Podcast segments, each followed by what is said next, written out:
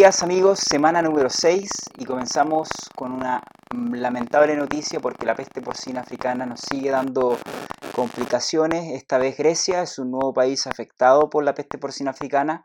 Eh, la semana pasada fue cuando se notificó este nuevo caso y generó las alarmas nuevamente en la comunidad europea. Eh, siguiendo ya entrando en el mercado, eh, tenemos que Estados Unidos no recupera su precio, eh, ha tenido una baja, tal cual como vemos aquí en, en la gráfica.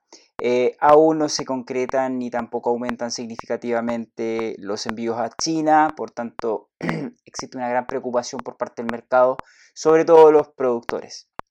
Además decirle de que existe una baja generalizada en muchísimas bolsas de los precios, por ejemplo acá mismo en Chile se, existe una baja de casi el 8% en eh, solo una semana. Esto es una noticia sumamente complicada para el sector porcino chileno porque está generando una gran incertidumbre.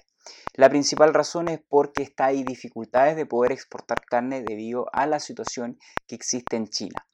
Eh, estos son algunos rumores que existen en el mercado, también es muy importante decir, pero creo que es uno de los principales factores que están eh, sucediendo en el mercado chileno pero también están ocurriendo en Brasil una baja en los precios y también eh, países como Colombia, aunque ya veníamos viendo de que esta tendencia es algo normal en el primer semestre, están registrando algunas bajas en sus mercados.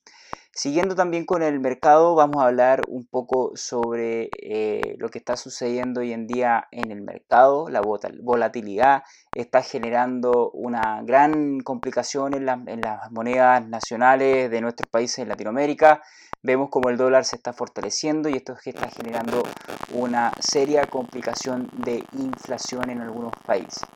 También decirles, y entrando nuevamente al mercado internacional, de que Estados Unidos en 2019, como la mayoría sabemos, tuvo una gran dificultad para poder enviar la carne de cerdo hacia China.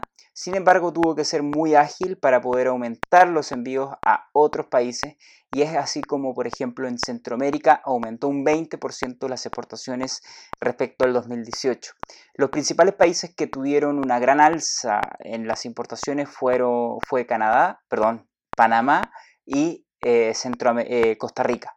Estos son dos países que pude conocer, de hecho tuve ya dos veces en Costa Rica y pude ver cómo el consumo de carne cerdo eh, está aumentando, principalmente también el uso de la carne de cerdo para poder hacer transformados, ¿vale? salchichas, mortadelas, etc. Y es así también como vamos terminando ya una semana más de nuestro mercado de la semana número 6 en este momento la peste porcina africana, la situación del coronavirus en China está generando una gran incertidumbre, generando bajas en los mercados de las materias primas, pero como vuelvo a repetir, Creo que tenemos que ser cautelosos con esta enfermedad. Hasta el momento las cifras que se han informado oficialmente por parte de la autoridad de China y también de la Organización Mundial de la Salud es que la enfermedad, si bien está generando una gran cantidad de casos, su tasa de, letalidad no es tan alta como han existido otras enfermedades en la historia Así que confiamos en los factores de corrección que está haciendo China y también eh, sumémonos en la comunicación correcta también de lo que está sucediendo y también informemos a la comunidad sobre eh, esto importante que es la tasa de letalidad del virus que no alcanza a superar el 2% hasta la fecha, comparado con otras enfermedades como otros coronavirus o SARS que han existido o el mismo influenza pandémico donde las tasas de mortalidad eran superiores al 5 u 8%. Y sin más amigos, les agradezco muchísimo vuestra atención.